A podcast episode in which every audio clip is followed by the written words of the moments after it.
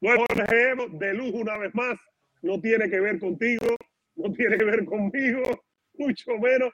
Aquí estamos en el Real Café, un gran amigo de la casa, Salvador Chava Rodríguez de ESPN Knockout. Aquí estamos, Jorge Ebro. Estuvimos temprano viendo la pelea, reaccionamos a la de Nonito con, con Inahue y estamos aquí de vuelta en nuestro horario habitual. Jorge Ebro, muchas cosas de qué hablar, ¿no? Exactamente. Y señores, Salvador Rodríguez, Chava Rodríguez, uno de los grandes periodistas, si no el mejor periodista que ha dado el boxeo mexicano en estos últimos tiempos. Eh, un hombre que está siempre por delante y por detrás de la noticia en el centro. Y gracias, Chava, porque sabemos que estuviste trabajando muy temprano en la mañana con esa pelea que todavía estamos, estamos todavía deslumbrados con el talento de Naoya Inoue, deslumbrados con la forma en que este hombre desmanteló una leyenda como Donito Doner y estuviste trabajando con nuestros hermanos, eh, sobre todo Renato Bermúdez, que eh, queremos mucho. Gracias, Chava. Y queremos comenzar con tema, aprovecharte con el tema de México, temas mexicanos, sobre todo porque este sábado pelea Jaime Munguía y con Jaime Munguía, que Chava, ha habido un gran debate desde el momento en que ellos rechazaron la pelea contra Germán Charlo.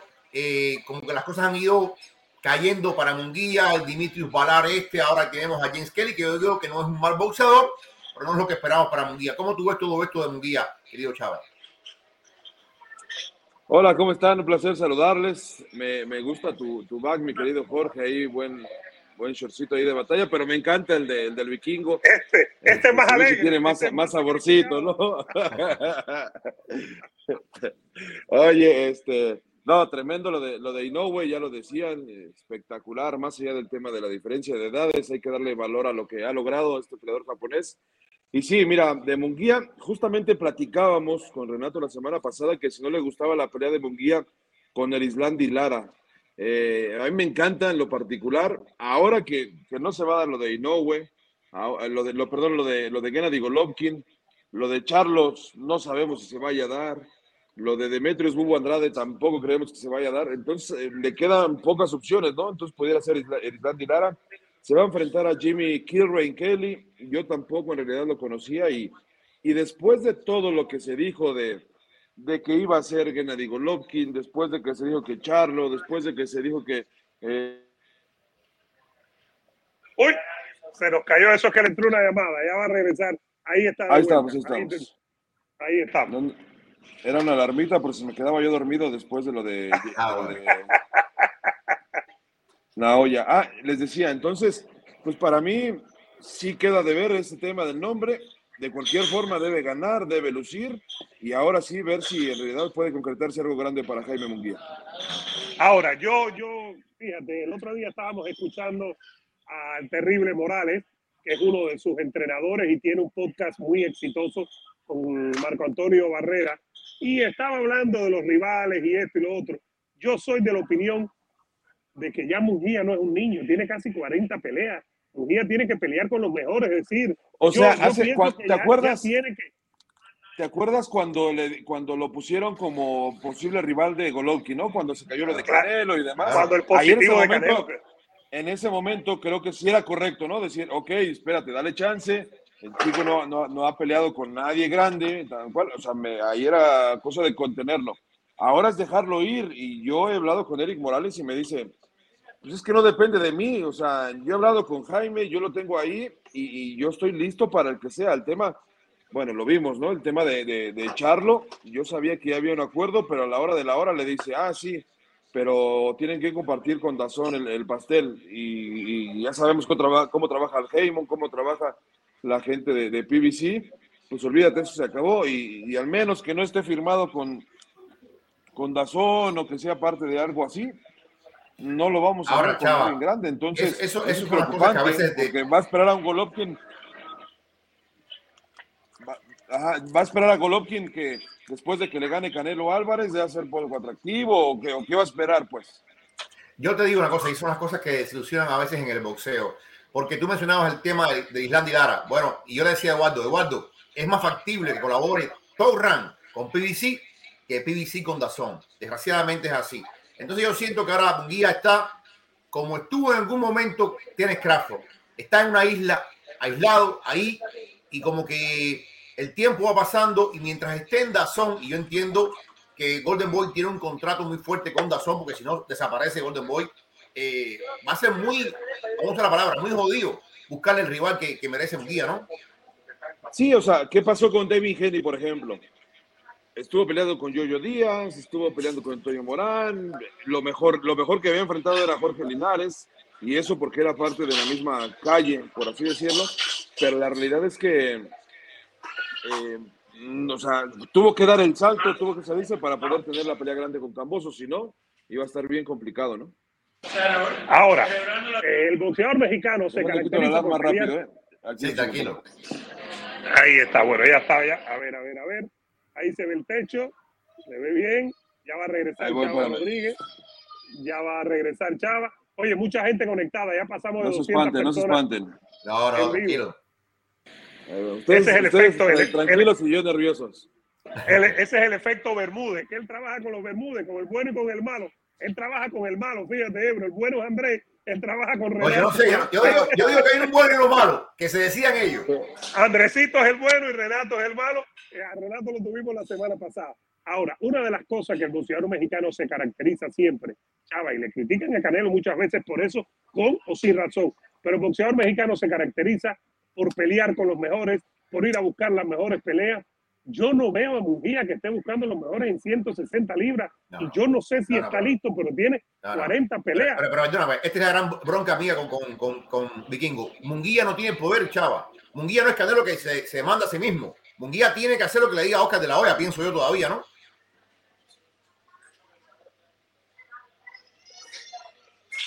Chava, ¿nos escucha? Perdón, ahí, Ahí les escucho, les escucho. Mira, a mí, para mí el problema de, de, Jaime Munguía era, primero, la única pelea realidad, en realidad que hubo sobre la mesa grande era Germán Charlo y tuvo temas de complicaciones.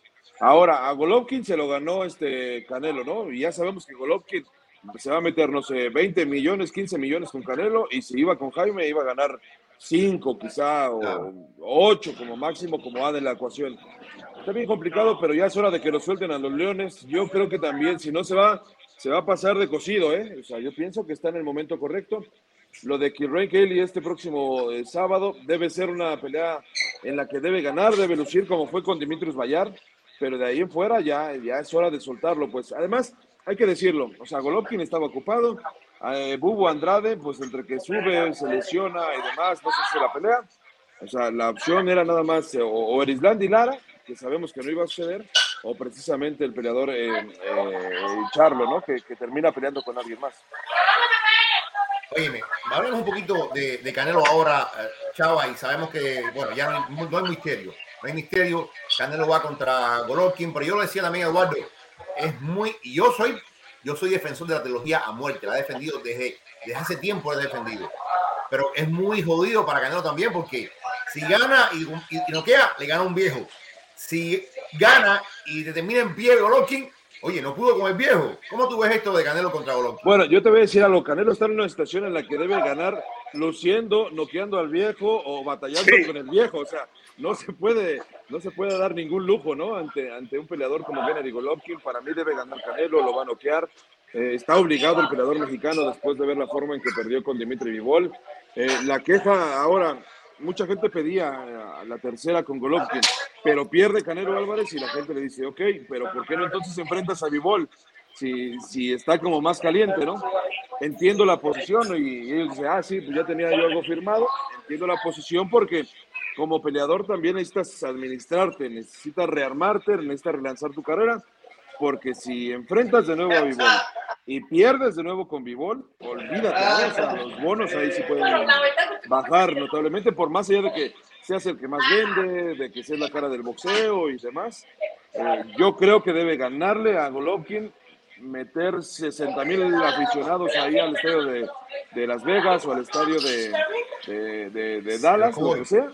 Y después entonces, bueno, pues ahora sí enfocarte, entrenar eh, bien como se debe para competir en las 175 libras con Bivol. Fíjate que a mí no me gustaría ver a Bivol bajando a 168 con Carelo. ¿eh? Yo creo que Saúl, mejor entrenado, con una mejor condición física, puede competir a, a más allá del tema de los estilos, ¿no? Que eso, pues ya sabemos, ¿no? Que un peleador que, que le Contreras golpea rápido, que rápido, que tira tremendo jab. Eh, es, Es largo, muchas veces la criptonita de Canelo, ¿no? Ahora, tú tienes, gracias a tu trabajo, Chávez, mucha gente le están dando like, tenemos casi 300 personas, sigan dándole like al video aquí de Real Café con Chava Rodríguez de ESPN Knockout. Tú tienes, gracias a tu trabajo, acceso al Canelo Team. ¿Cómo se vivió este proceso de decidir, de saber, bueno, vamos con Bivol, ejecutamos la, la revancha inmediata, o mejor vamos con Triple G, que ya los teníamos? ¿Cuál fue la manera de pensar? ¿Cuál fue el, el, el- es decir, qué fue lo que ellos tomaron en cuenta para tomar esa decisión? Mira, yo, yo quizá la primera pista la tuve yo de Dimitri Vivol, porque después de la, de la, del evento me decía el Vadim, Va- eh, Vadim el Kornilov, ah, me decía, este, dice, "Tú, es que nosotros no nos han dicho nada, es cierto, tenemos como un mes, pero a mí no me han dicho nada de, oye, atento porque sí, vamos a negociar la revancha y demás. Dimitri Vivol dice, pues es que mi teléfono no ha sonado, ¿no? O sea, más allá de las felicitaciones, no ha habido nada. Y yo por ahí dije, no, olvídate, si se hace la revancha es en caliente y si no, no. Este, después viene Canelo Álvarez de unas vacaciones, andaba por Grecia y demás, regresa y este, dice, bueno, vamos a ejercer el contrato con, con Gennady Golovkin. Era lo más sencillo y en caliente Canelo Álvarez decía, eh, sí, vamos a agarrar la revancha con Bivol, pero yo creo que con cabeza fría se sentó todo el equipo y a ver, decirle, vamos a, repito, vamos a rearmarnos, vamos a trabajar sólido, vamos a ganarle a Golovkin y después sí, que hay que, hay que rearmarse y buscar entonces la revancha con Bivol.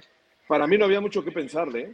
Ahora, eh, Chava, yo Cambió, soy lo que sí partidario. cambió, eh, fue la, la pelea de diciembre, que muchos dábamos por Que hecho, desapareció. por hecho, ajá, y que ya fuera en México, o que fuera en, en Inglaterra, o fuera en Tokio, donde ustedes quisieran.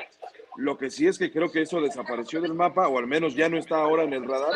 ¿Para qué? Para darle el enfoque que se necesita una, una revancha con Bivol, o quien sea. Vamos a ver Bivol si enfrenta al zurdo Ramírez, si enfrenta a Joshua Watsi, o a quién. Ahora, yo, yo, y aquí esto es otro debate tremendo que tenemos aquí entre Wad y yo, Chava.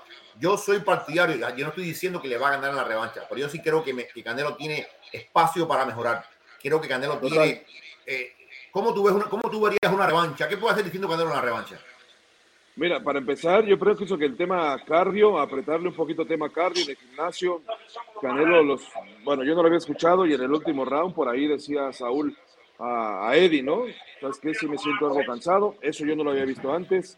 Eh, el tema de trabajar mucho más fuerte y, y- y no quizá enfocarse en esa estrategia de, de querer lastimar los brazos, ¿no? Que fue lo que le dio muy buen resultado. pero no eso, estar preparado para un buen boxeador como es Dimitri Vivol, yo creo que también tener un, plan B en ese aspecto le vendría mucho, mucho muy bien a, a ese tema. Va a ser este espectacular de alguna forma, pero primero hay que ver cómo se ve con Golovkin. Sea, yo sé que mucha gente dice, no, es que ya está viejo y demás. O sea, Golovkin sigue siendo buen peleador. eh, por- va a salir a morirse en la raya porque el tema es personal también con Canelo Álvarez y, y bueno, pues va a tratar de afianzar ahí su buen billete el peleador eh, kazajo.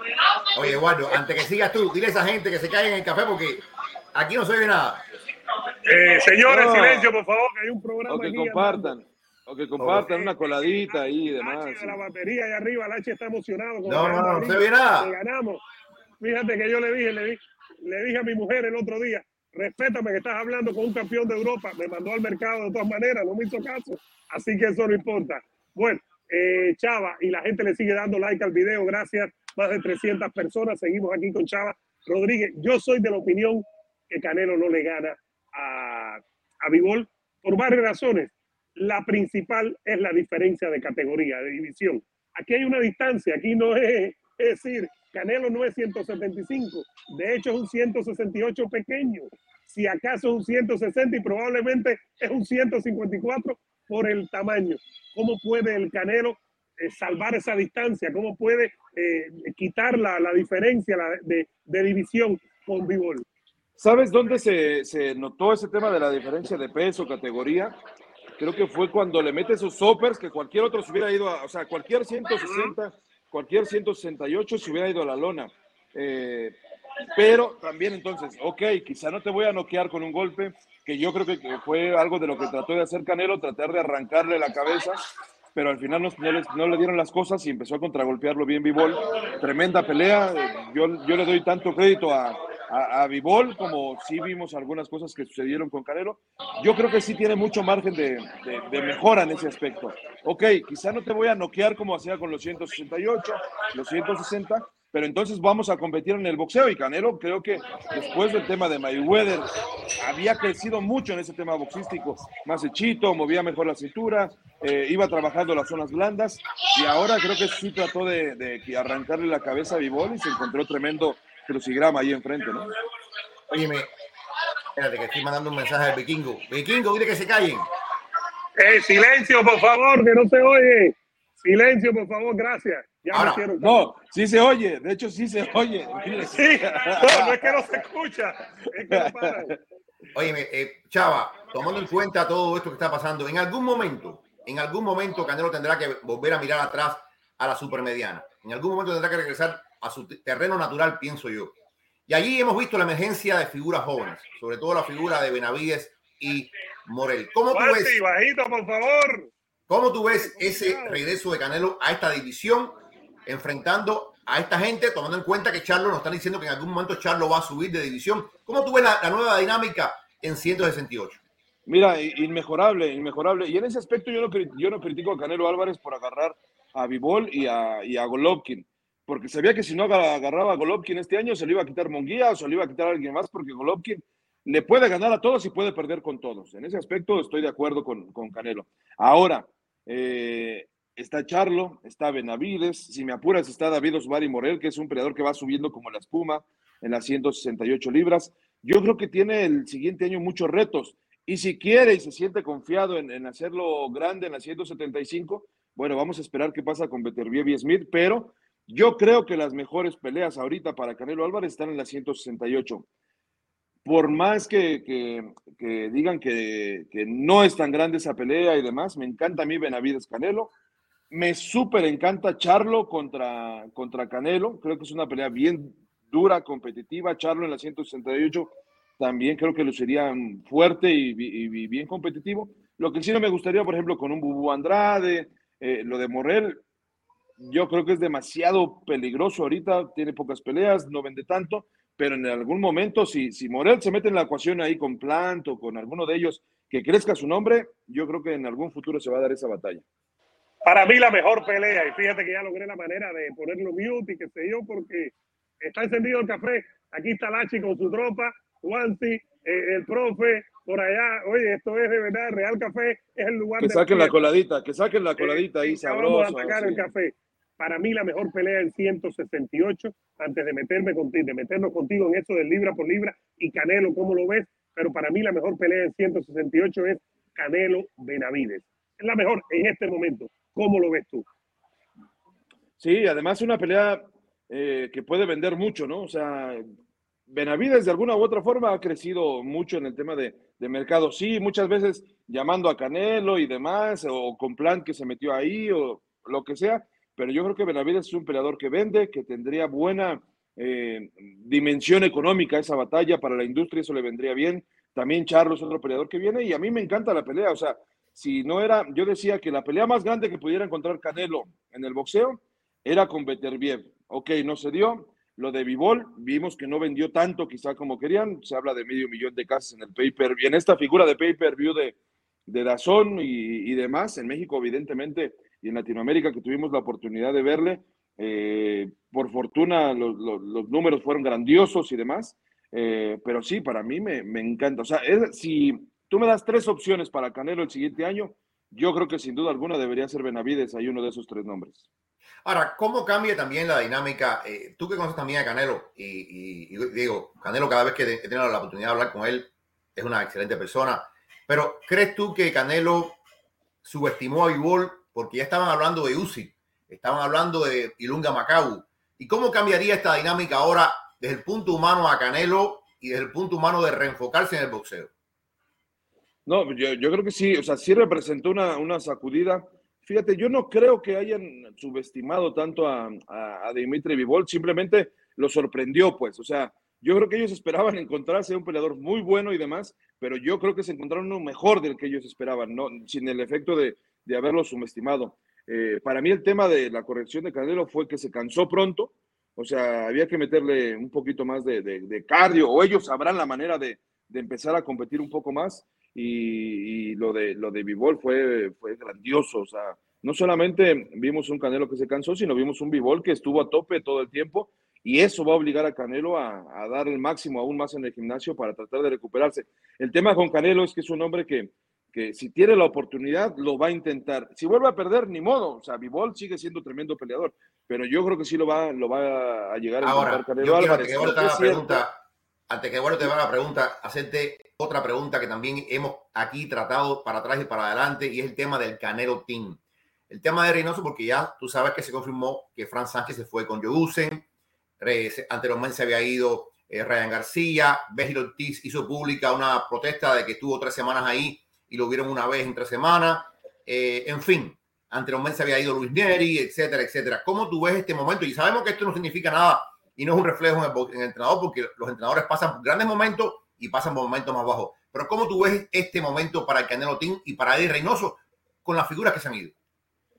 Mira, yo eh, platicaba con, he platicado con Eddie al respecto, habíamos platicado hasta antes del tema de, la derrota, eh, se había ido Ryan García, se había ido Luis Neri, me dice, al final del día, la gente que se queda va a ser la gente que va a estar comprometida contigo. Yo sabía que Fran Sánchez se quería quedar, pero al final entiendo que por tema de, su manejador y demás, por, ajá, este, se va con, se va con Joe Gusen, estuvo entrenando también con el Tigre Castaño ahí un tiempo, como que volvió con él y sabíamos que él quería quedarse ahí con, con Canelo Álvarez, pero sé que, bueno, pues eh, tuvo una rispidez ahí con el, con el manager cuando Canelo se fue por, por Dazón y no con PBC, entonces, pues más bien ese fue ese tema, ¿no? De que se fue Ryan García, se fue Frank Sánchez y demás. Eh, por ahí va la cosa. Lo otro es que, bueno, pues no puedo culpar a Eddie Reynoso por darle atención a tu, a tu personaje principal. Lo hacía Nacho Beristain, de lo que a mí me tocó, ¿eh? Lo hacía Nacho Beristain cuando estaba Juan Manuel Márquez.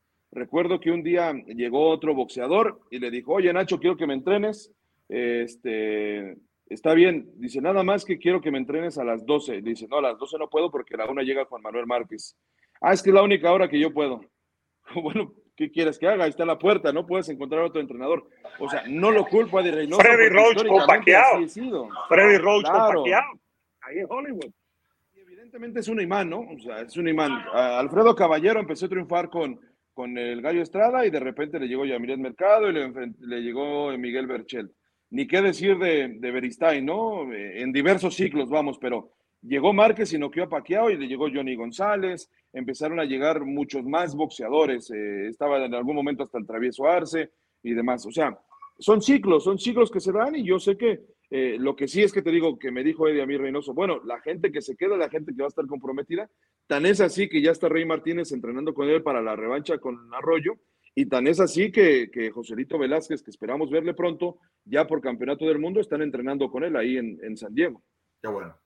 Ahora, hoy lo que vimos, y tú estuviste ahí precisamente desde tempranito, ustedes, porque nosotros nos despertamos, Ebro, un poco más tarde que esta gente. Esta gente estaba desde que comenzaron los primeros a pelear allá en Japón, estaban bien tempranito en el este. Nosotros, yo dejé a la niña en la escuela, regresé, desayuné y esta gente estaban hablando.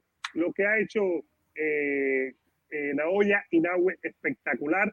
Ahora, después de noquearlo, todo el mundo dice, no, eh, es viejito el otro, pero el otro venía de noquear y de ganarle a muy buenos eh, peleadores gallos. ¿Cómo tú ves el libra con libra ahora con Inoue? se había caído Canelo, tú votas en el libra por libra de ESPN. ¿Cómo lo tienes tú después del día de hoy, después de este triunfo de Inoue? Mira, quizá, quizás algo fresco y hay que estudiarle también en ese aspecto, pero se han movido las cosas, ganó Charlo, ganó David Henny, que le puede gustar a mucha gente o no, pero, pero hizo algo histórico, ganó Naoya Inoue, este, y los que no pelean, desafortunadamente, bueno, ganó Spence, pero el que no pelea desafortunadamente es Crawford. Este, no sé si Tyson Fury siga peleando, para mí también de los mejores libra por libra, pero fíjate que yo sí consideraría a Naoya Inoue hoy para número uno libra por libra. Es un peleador que no ha salido del top 3, del top 4 hace mucho tiempo y, y no le vamos a quitar ningún mérito, ¿no? A Nonito Doner, que con 39 años de edad venía de retirar nada más y nada menos que al campeón del CMB, Nordino Ubali, a, a Reymar Gaballo también lo, lo, lo destrozó, lo, lo noqueó en cuatro rounds, pero la versión que hoy vimos de, de, de Naoya Inoue entra entre Godzilla y, y Massinger o algo, algo especial, brutal lo que vimos hoy. Este, hoy no le ganaba eh, en, alguno de los mejores gallos y se mete la historia, ¿no? Para mí Naoya Inoue sí puede estar peleando ahí en el número uno libra por libra. Si no se va Tyson Fury, que yo creo que no se va a ir, yo lo pondré número dos. ¿Por qué? Porque al menos se ha enfrentado a buenos rivales. Lo de Wilder para mí fue grandioso. Crawford podría venir ahí como número tres más allá de que no ha enfrentado, hay que respetarle su calidad, lo que ha hecho en, en, la 140, lo que hizo en 135 y demás, pero, pero no se puede tardar mucho más. Este, Spence, tremendo lo que hizo sobre Ugas. Eh, a un gran peleador como Ugas hay que darle, hay que, eh, darle su crédito. Yo entiendo, eh, y Chava, yo sé que tú no eres culpable de esto. Yo, yo muchas veces he visto, y creo que ahora está también, Crawford número uno. Y yo digo, yo digo que la lista libra por libra es una libra del momento. ¿A quién le ganaste? Que hiciste, que estás haciendo. Yo no entiendo, por ejemplo, no Crawford, Yo no creo que Crawford esté por encima de, Spence, de verdad que no. Creo que Spence ha vencido un, en, esta división. Yo entiendo lo que hizo en 140, 135, pero en esta división Spence tiene un cuerpo de trabajo superior al de Crawford. Y sin embargo veo que en ESPN hay como un enamoramiento con Crawford y Crawford y Crawford. Y digo, no puede ser. Está de número uno. Es más, creo que yo fui el único que no voté por Crawford. A ver, ahora, ahora si me ve Crawford, me va, no me va a querer dar la entrevista. No. Pero, sí, y, también hay gente que tiene a Usyk, por ejemplo. O sea, yo, yo no pongo a Usyk de, por encima de Fury para mí, porque para mí Joshua no era el uno de la división. Para mí el uno de la división era, era Tyson Fury. Entonces, es parte del show. Canelo Álvarez. Y hay que ver entonces cómo se acomoda, porque entonces está Haney estaba Josh Taylor, que no lo podemos sacar, más allá de que le sacaron el título de MB, estaba Josh Taylor, está Charlo, que para mí se debe meter, está Yerbonta Davis, que también por ahí se, podría meter, y se pone interesante, hay que estudiarlo un poquito más, pero, pero creo que son los nombres. Eh, también el Gallo Estrada, el mexicano, por ejemplo, eh, hace más de un año que no pelea, y, cuando tienes ya triunfos de Charlo, cuando tienes triunfos de Haney y demás, o sea, eso te va a cobrar factura, ¿no?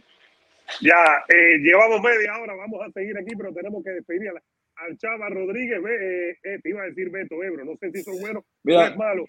Lomachenko también dicen ahí, Lomachenko, claro que sí, por más del tema de que no pelea, también Lomachenko hay que, hay que colocarlo ahí en el, en el top ten, ¿no? Yo pienso que hay que colocar ya para despedirte y, qué piensas tú, Chava. A todos estos campeones unificados hay que colocarlo. A Heine, a Taylor, a quién más, Heine, Taylor, a Canelo, evidentemente, eh, a Charlo, a Yermel, esos cuatro tienen que estar y quedan seis puestos, ¿no? Sí, tal, cual, tal cual. Y hay uno, por ejemplo, que sin ser campeón de nada, como es Lomachenko, debería estar ahí. Es un peleadorazo y, bueno, desafortunadamente se le atravesó una, una guerra ahí. Y, lástima, ¿no? Que no lo vimos a ver con Cambosos, porque si no, ahorita estuviéramos hablando de Cambosos como quizás número uno libra por libra, y no de Heini como entrando ahí a los 10 mejores libros. De Lomachenko, ¿no? De Lomachenko, diría. Sí, sí, sí, de Lomachenko, claro, perdón. Despedirlo pues entonces. Chao, Un abrazo, cuídense mucho. Continuamos por acá, nos vamos al dentista y le vamos a dar con todo. Cuidado con el malo de los Bermúdez, que es el mayor. El bueno es el otro, el chiquitico. El que es pana de Ebro. ahí estuvimos, tuvimos la oportunidad de, de, platicar ahí con ellos, de echar un almuerzo. Muchas gracias. Cuídense mucho, les deseo mucho éxito. Gracias por invitarme. Gracias, ahí estamos. Bueno, señoras y señores, Ebro, hay algo que tenemos que hablar y, la gente está ahí, ya vamos a leer todos los mensajes y es definitivamente lo que pasó hoy. Es decir, lo de lo de como el número uno libra por libra, queremos tirarlo aquí, pero queremos hablar de ecos de esta pelea, Ebro, porque sí era favorito, evidentemente pensábamos que era el que iba a ganar, lo pensabas tú, lo pensaba yo, pero ha ganado de una manera brutal Jorge Ebro. En el segundo asalto no nos dio tiempo ni a sentarnos a ver la pelea. Evidentemente este tipo está, está en otro nivel, eh, Naoya Inoue, ¿no? Mira, eh, este es un talento que viene una vez cada 10 años. Este es un talento realmente superlativo porque, y te lo mencionaba en la mañana, hay muchos boxeadores que tienen... Eh, ¿Tú te imaginas, por ejemplo, que Pauli Marinay hubiese detenido pegada? Pauli Marinay era tremendo boxeador, pero no pegaba ni sello.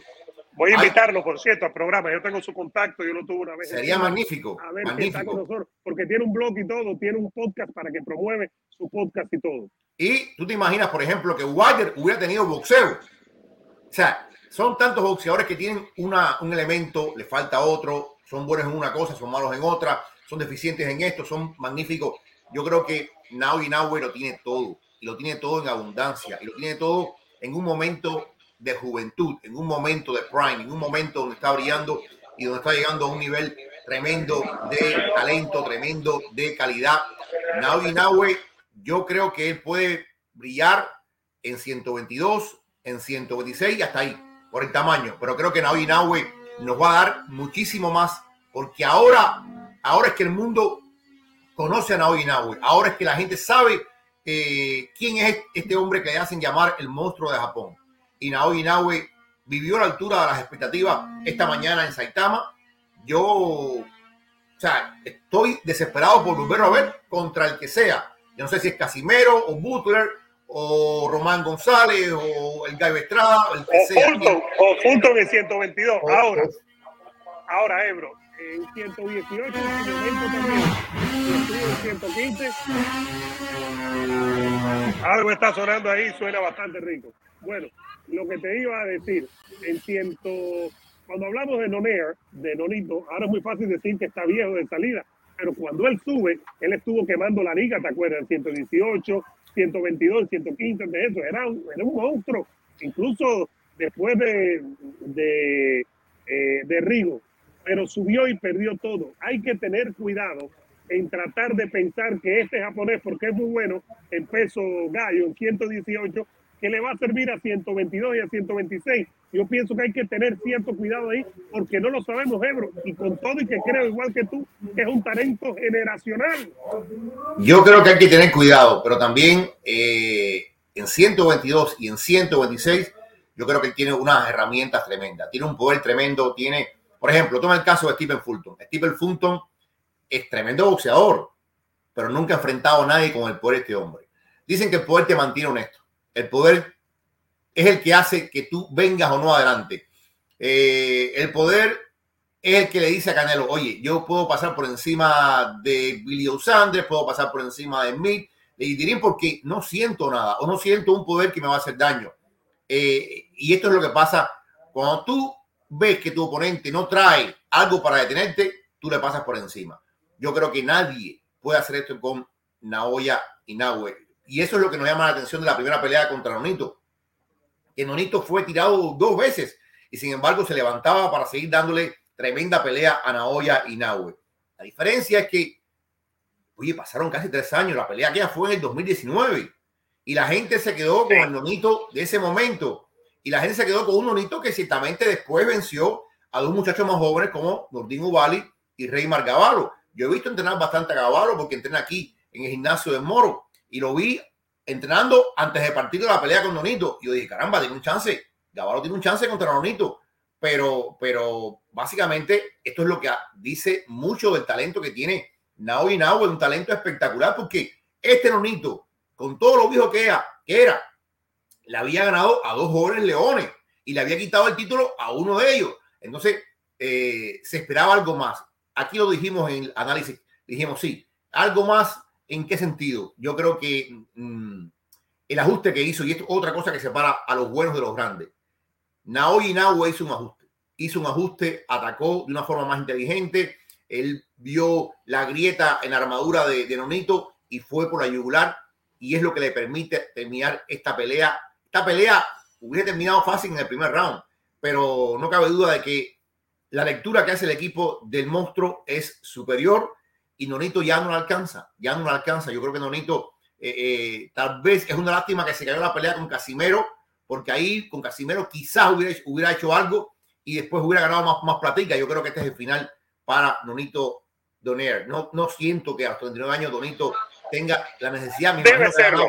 Sí. Debe serlo. Ahora, eh, la nueva tecnología, las redes sociales, la internet, todo esto, en la inmediatez de poder ver las cosas a la hora que tú quieras, como quieras y todo, te permite ver a Nonito, Don- a, Nonito, a, a Naoya Inoue en Japón sin necesidad de que viniera a Estados Unidos. Se puede convertir en un fenómeno sin necesidad tal vez de que venga a Estados Unidos porque gana mucho dinero en Japón y el rival probablemente donde gane más dinero es en Japón. Podemos decir, Ebro, que él puede ser un fenómeno, ser el mejor boxeador del mundo, ser un tipo que haya mucha atención sobre él desde este lado del continente, si sigue peleando en Japón con, con la modernidad que vivimos. Yo, yo, creo que sí, yo creo que sí. Eh, a ver, y yo estoy seguro que Top Rank, ya Top lo ha traído a él un par de ocasiones acá a Estados Unidos. ¿eh? Top que es la que promueve su carrera, entiende, entiende que para un pay-per-view, ojo, para un pay-per-view, si es que algún día tiene el, el, el chance ese, la meca está acá.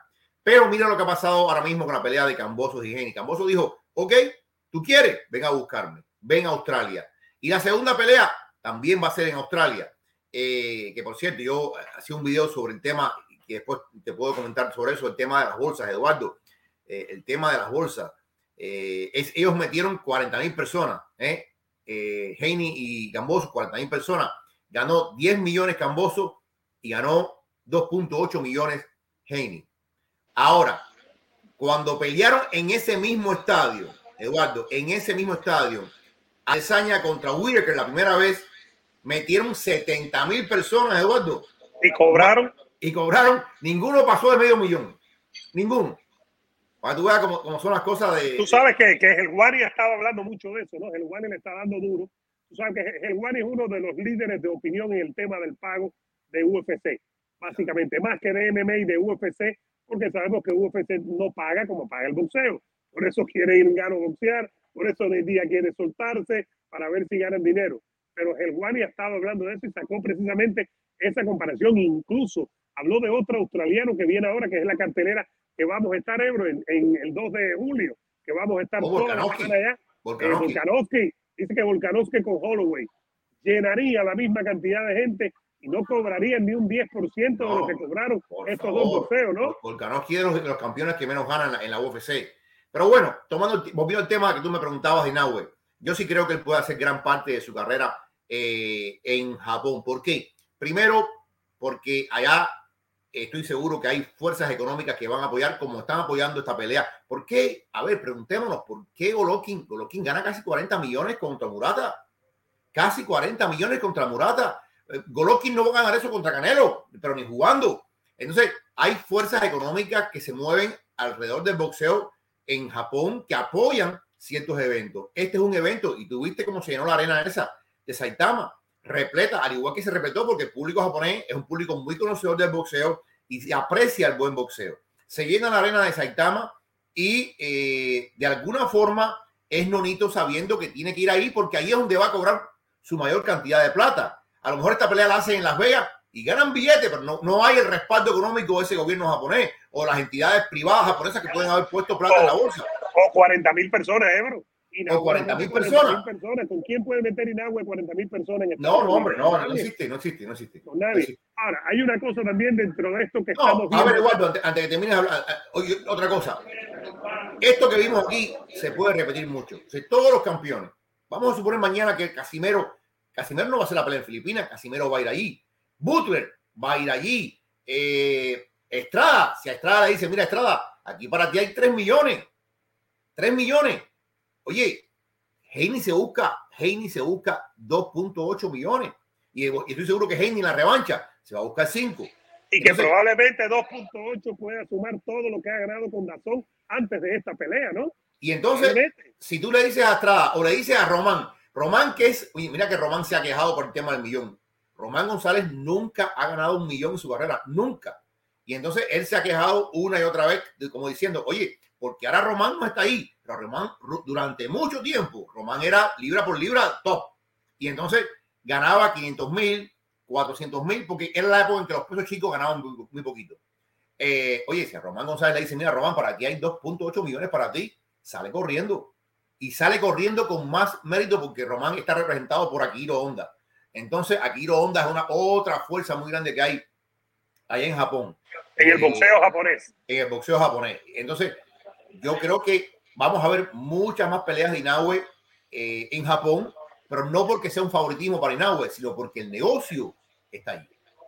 Ahora, una cosa que quería, ahora que estamos metiéndolo todo, sigan dándole like al video, señoras y señores, y suscríbanse. Aquí estoy yo solito hoy en el Real Café, gracias a Chava Rodríguez, los que están entrando hoy.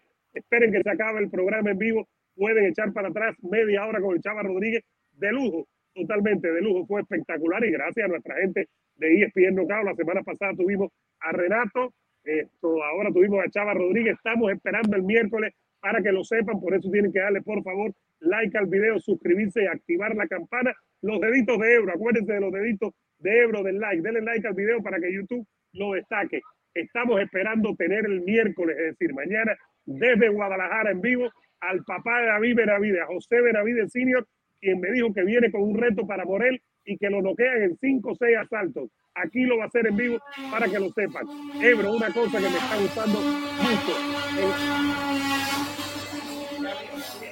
El, sonido está sabroso. Una cosa que me está, que me está gustando mucho en el, en el boxeo moderno es la cantidad de afroamericanos que se están destacando y eso le hace muy bien al boxeo en Estados Unidos. Estamos hablando de Fulton, estamos hablando de Gervonta, estamos hablando de Crawford, estamos hablando de Spence, estamos hablando de Shakur. Dentro del libra por libra y dentro del boxeo mundial, de los Charlo incluso, Yermel que es campeón unificado, yo creo que eso le hace tremendo favor, Ebro, al deporte aquí donde vivimos tú y yo. El otro día me reía porque tú sabes que ahora Bota de va a sacar su primer disco.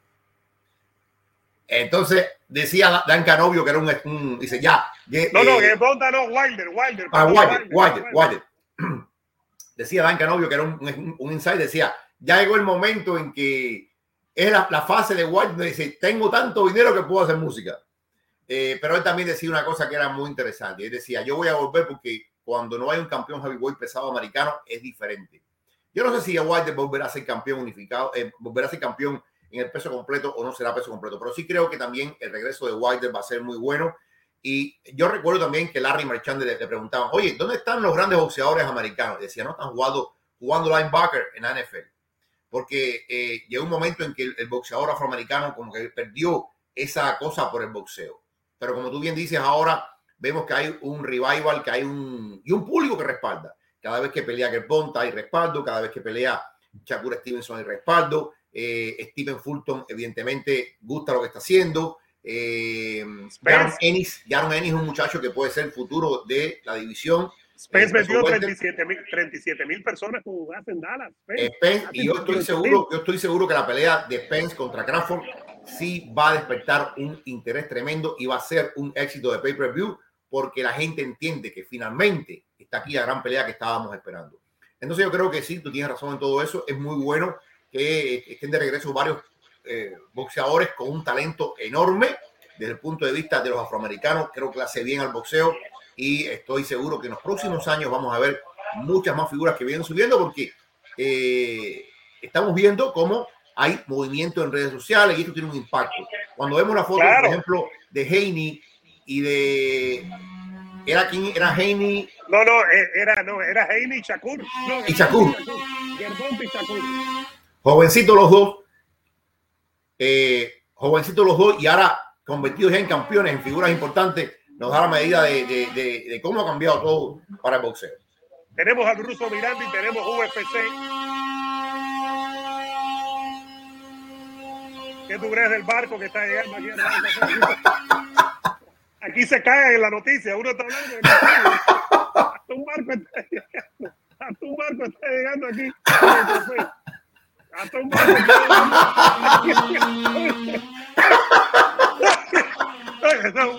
Aquí Lachi con su la tropa del profe. Aquí se cae en la noticia. tenemos al ruso y tenemos un FC. Vamos primero dale, dale. con el ruso. Dale. Espérate, Pedro, espérate. A ver, a ver, a ver. Ay, Dios mío. Feliz martes, mi gente, feliz martes. Estoy como un niño con el combate que acabo de ver. Al fin alguien que pone en el boxeo lo que tienen que poner. Escenario, presencia, eh, todo el aura que tiene este muchacho Inau Inoue es espectacular. Es que viene de hacer campañas fantásticas. No se le quiere dar el crédito por mucha gente que no piensa que es mejor libra por libra. En mi libro sí es el libra por libra. No hay nadie con mejor aura de campeón, que viene como un destroyer, como un barco eso que viene a, un transatlántico, eso guerrero, que viene a conquistarlo todo que de que sale es un espectáculo, la cara que tiene de concentración y seguro que va a ganar. Señores, hoy en día Inoue es el mejor libra por libra, no hay discusión ninguna, el video es cortico, estoy muy contento, al final de verlo el desastre que vimos en Australia, que para mí fue un desastre, ¿eh? de la carrera de 200 metros plano, vimos boxeo, que vive el boxeo, que viva Inoue, que es el mejor libra por libra, sin duda alguno. Monster, you are the best. Hi, boom. ¿Qué es eso? ¿Qué? ¿Viste? Oye, oye, ¿Viste ruso? Monster, you are the best. no, no, no, no. Eh, Te metiste ruso el video. Monster, you are the best. Así, porque es japonés ruso. No, no, pero hizo, hizo, hizo un Spanglish. In my book is the best. In Ese my es, book. Ahí tienen a Russo Miranda, el mejor gimnasio en Miami. El café sigue encendido. Hay un tema que tenemos muy caliente, Ebro. Ayer hablamos de, de Prochaska, ¿no? De Giri Prochaska, de cómo debe ganar. Y ya están, ya se vieron la cara en Tailandia. Y aquí tenemos a los dos, Orito Ebro. A ver, aquí, aquí, aquí, aquí estamos. Aquí tenemos a los dos rivales. Esta es una pelea muy buena. Ayer hablamos el lunes en el primer programa cómo podía ganar eh, Prochaska. Hoy queremos ver cómo puede ganar eh, Glover, ¿no? Porque ayer fue Prochaska. Glover. Todo pinta que es para la lona, ¿no? Por su jiu-jitsu. Pero Glover noqueaba a mucha gente, Ebro. Yo te lo estaba No. recordando ayer, ¿no? A ver, yo, yo creo que eh, de alguna forma, pero sin tener el poder, Glover hace lo mismo o eh, Colby Covington hace lo mismo que Glover Teixeira. O sea, son gente que utiliza el striking para llegar al cuerpo. Eh, algo que tiene Glover Teixeira es que asimila mucho dolor. Eh, Glover Teixeira eh, asimila casi cuatro golpes significativos por minuto. Lo que dice a ti que él está dispuesto a recibir un golpe con tal de llegar al cuerpo de, su oponente. Básicamente es como que tú vas atravesando una, tormenta, pero llegas al lugar que tú quieres en medio de la tormenta y te aferras a ese lugar. Y eso es lo que hace Glover Teixeira. Glover Teixeira tiene poder real. Glover Teixeira no es el clásico grappler que lo que quiere es el jiu-jitsu por el jiu-jitsu. Ha demostrado tener poder real. Un hombre que te pega y te hace daño. El gran, gran tema de Prochaska, no hay que ser científico nuclear para darse cuenta que Prochaska tiene que evitar ir al piso, porque en eso sí es muy bueno Glover Teixeira, en la forma en que él te domina y te aplica el and pound o te somete, como le hizo a Jan Blackovich. Blackovich eh, quiso darle, porque la diferencia entre Blackovich y, y Prochaska es que Blackovich es un boxeador. Blackovich se para de manera ortodoxa delante de ti a, bucearte con un jab o con un upper. Prochaska es diferente. Prochaska es más de movimiento, más de, de buscar ángulos, de buscar un poco más el Muay Thai, el kickboxing y por ahí mantenerte a raya. Es eh, salvando distancias algo más parecido a Desaña.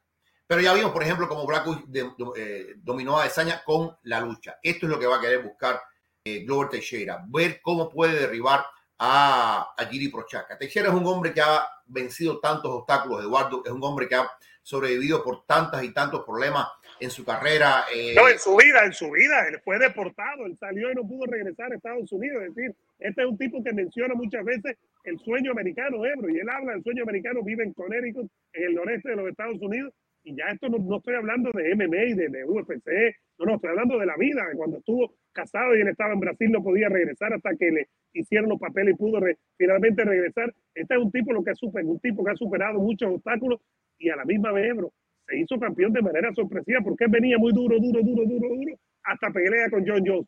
John Jones le da una clase de MMA, lo vence y él empieza, saludo a Juan que se está yendo de Real Café, y él empieza ya a mantenerse abajo ya, y de momento le viene la oportunidad con, con el polaco, con Jan Blakovic, le gana y se convierte en campeón hace algunos meses, lo hablábamos mucho tiempo tú y yo, y es, es 42 años, incluso lo ha mencionado Ebro, que el retiro no está lejos, él lo tiene bien claro, incluso puede perder y puede retirarse, puede ganar y puede retirarse este veterano, ¿no? Eh, yo, te digo una cosa, eh, por, no por gusto le dicen la, la maravilla de Ageless Wonder, le llaman a él, la maravilla que no envejece. Lo que ha logrado Glover Teixeira en los últimos tiempos, como tú dices, después de la, de la derrota contra John Jones, es primero mantenerse en la élite, mantenerse, mantenerse, mantenerse, esperando la oportunidad, esperando, esperando, esperando. Él tuvo victorias importantes, yo recuerdo la pelea contra Anthony Smith, eh, fue, me demostró muchísimas cosas porque Smith supuestamente era el favorito para vencer en esa ocasión y el hecho de que él se mantenga vigente con la edad que tiene y que tenga el arsenal de combate, porque cuando él llega a los Estados Unidos era puro jiu-jitsu, pero él aquí ha ido diversificando, creciendo, siendo algo muy entrenó, diferente. entrenó en el campamento de Chuck Liddell, ¿te acuerdas? Allá en California, con Ahora. no recuerdo el nombre, de Chuck Liddell, y era striking. Ahora, eh, ciertamente, ciertamente, Prochaska ha hecho la tarea. Prochaska ha hecho la tarea que le va a servir o no, quién sabe. Prochaska estuvo mucho tiempo entrenando con Henry Cejudo y eh, yo imagino que él ha estado entrenando cómo defender la lucha, cómo defender el jiu-jitsu, cómo sobrevivir en caso de ser llevado al suelo. Hay muchos elementos que él pudo haber aprendido ahí con Henry Cejudo y básicamente estuvo con John John, estuvo con Figueiredo, estuvo con Sean Whaley, estuvo rodeado de campeones o ex campeones del mundo, gente muy buena y todo esto tiene algo positivo que dejar a Giri Prochaska. Hay mucha gente que piensa que vamos a ver un cambio de Artocha, eh, mucha gente piensa que Prochaska es el favorito para vencer a Glover Teixeira, pero apostar en contra de Teixeira, aunque yo digo que va a ganar Prochaska, lo digo con, con cierto resquemor, lo digo con cierta... eh, Cierta Con- duda, con cierta duda, duda. Ahora, Prochaska fue un fenómeno antes que Chimaev, Ebro. No llegó tal vez al nivel de Chimaev que lo vivimos tú y yo en Jacksonville el mes pasado, en abril, hace dos meses, cuando estuvimos ahí con los Bush Brothers, lo vivimos ahí. Pero este muchacho fue un fenómeno también. Y, y la gente cada vez que peleaba Prochaska era que si el codazo, que si la locura, peleando en Europa y la gente aquí en América siguiéndolo. Este fue un fenómeno también, ¿no? Un fenómeno también. Lo que pasa es que él, el fenómeno él lo hace mucho fuera de la UFC. A diferencia de Chimaev, que ya tiene varias peleas en la UFC, este es un hombre que es campeón en Rising. Este es un hombre que eh, de sus 23 victorias profesionales, 21 han sido por la vía del knockout. Tiene una racha de 7, victorias por knockout consecutivas y, por supuesto, despierta mucho interés. Eh, el hecho de que él esté peleando aquí dice mucho de lo que la empresa considera de él. Considera que ya está listo para todo y lo ha demostrado. Y yo pienso que pelear contra un veterano, ese es otro elemento, la veteranía que tiene Glover Teixeira a un nivel superior que todo lo que ha hecho Prochaska también puede jugar un papel en la pelea. Pero Prochaska, eh, que, la UFC lo tiene todo y por ahí hay eh, eventos, eh, circuitos que tienen muy buenos peleadores. Y, y Menkoff es uno de ellos, ¿no? Menkoff es uno que siempre dice, Menkoff es mejor que el campeón eh, semipesado del UFC, sí o no, fuera de John Jones. Evidentemente, John Jones lleva más de dos años sin pelear. Ese es uno como que siempre lo estamos comparando para saber si es mejor o no. Menkoff, Menkoff es de los campeones que uno dice, tiene calidad para estar y para brillar en el UFC. Eh, toda la semana vamos a estar hablando de esto del UFC. Sigan dándole like al video, por favor, y suscribiéndose. Ebro, mira lo que nos, nos proponen aquí, que tengamos a, tengamos a tu compañero de ESPN Knockout, Julius Julianis. Vamos a ver si lo tenemos. Y al profe Irusta, con mucho gusto. Sería mucho muy gusto. bueno. Sería muy El, bueno. El miércoles, señoras y señores, el miércoles queremos tener, nos dijo que sí, desde Guadalajara, al padre de David Benavides, el padre del Bandera Roja, que le va a lanzar un reto a Morel espectacular y lo van a ver en vivo. Ayer estuve hablando con él, cantidad espectacular persona, Ebro, siempre nos atiende, siempre me dice, Vikingo, ¿qué pasa, güey? ¿Qué sé yo?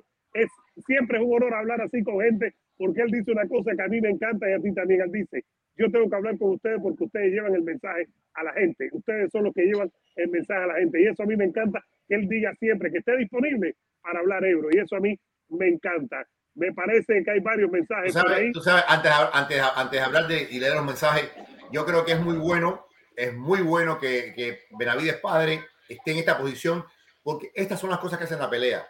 Benavides padre, pienso yo, y lo a hablar mañana con él, tiene una buena relación con Stephen Espinosa, que es el presidente de Showtime, que al final es el que firma el cheque y, y, y da el ok para las peleas. O sea, la gente, ¿cómo funciona esto? PBC propone, queremos esta pelea y al final, al final, ¿de dónde viene el dinero? El dinero viene de la televisión, de un budget que tiene. incluyendo el pay-per-view.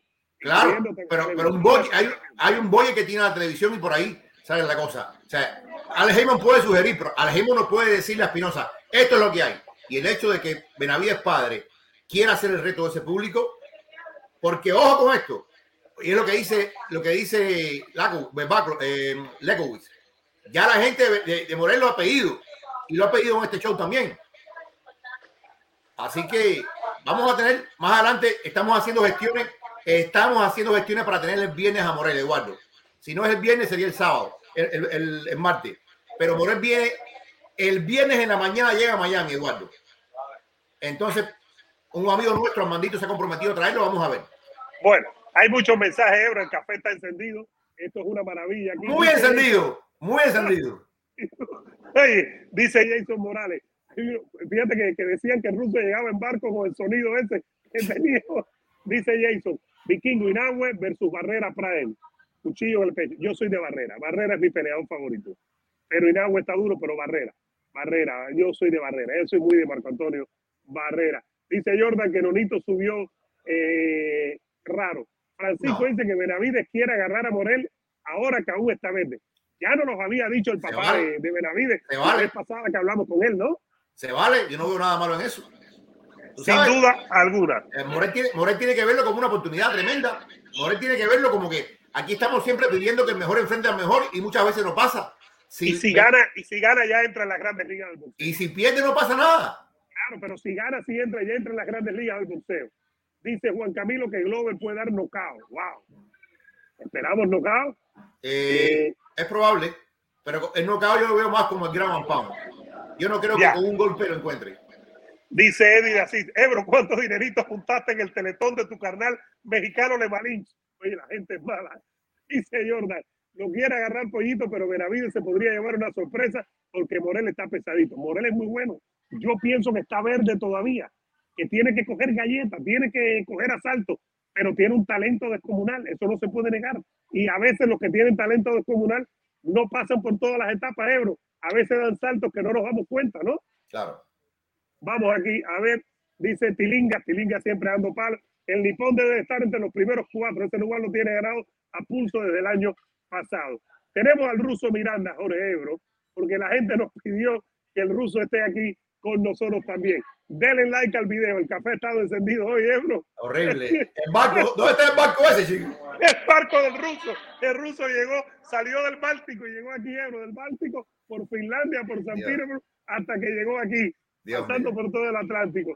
Bueno, denle like al video, por favor, y suscríbanse. Recuerden, miércoles espectacular. Queremos tener, y nos dijo que sí, al padre de Benavides. Así que denle like al video y suscríbanse. El ruso, vamos a ver. Feliz martes, mi gente, feliz martes. Estoy como un niño con el combate que acabo de ver. Al fin alguien que pone en el boxeo lo que tienen que poner. Escenario, presencia, eh, todo, el aura que tiene este muchacho Inau Inoue es espectacular. Y no es que viene de hacer campañas fantásticas. No se le quiere dar el crédito por mucha gente que no piensa que es mejor libra por libra. En mi libro sí es el libra por libra. No hay nadie con mejor aura de campeón, que viene como un destroyer, como un barco eso que viene a, un transatlántico, esos guerreros que viene a conquistarlo todo que de que sale es un espectáculo, la cara que tiene de concentración y seguro que va a ganar. Señores, hoy en día y no es el mejor libra por libra, no hay discusión ninguna, el video es cortico, estoy muy contento, al final de verlo el desastre que vimos en Australia, que para mí fue un desastre, ¿eh? de la carrera de 200 metros plano, vimos boxeo, que vive el boxeo, que viva Inoue, que es el mejor libra por libra, sin duda alguno. Monster, you are the best. Hi, boom. Feliz martes, mi gente, feliz martes. Estoy como un niño con el combate que acabo de ver. Al fin alguien que pone en el boxeo lo que tienen que poner. Escenario, presencia, eh, todo, el aura que tiene este muchacho Inau Inoue es espectacular. Es que viene de hacer campañas fantásticas. No se le quiere dar el crédito por mucha gente que no piensa que es mejor libra por libra. En mi libro sí es el libra por libra. No hay nadie con mejor aura de campeón, que viene como un destroyer, como un barco eso que viene a, un transatlántico, esos guerreros que viene a conquistarlo todo que de que sale es un espectáculo, la cara que tiene de concentración y seguro que va a ganar. Señores, hoy en día y es el mejor libra por libra, no hay discusión ninguna, el video es cortico, estoy muy contento, al final de verlo el desastre que vimos en Australia, que para mí fue un desastre, ¿eh? de la carrera de 200 metros planos, vimos boxeo, que vive el boxeo, que viva Inoue, que es el mejor libra por libra, sin duda alguno. Monster, you are the best. Hi. Boom.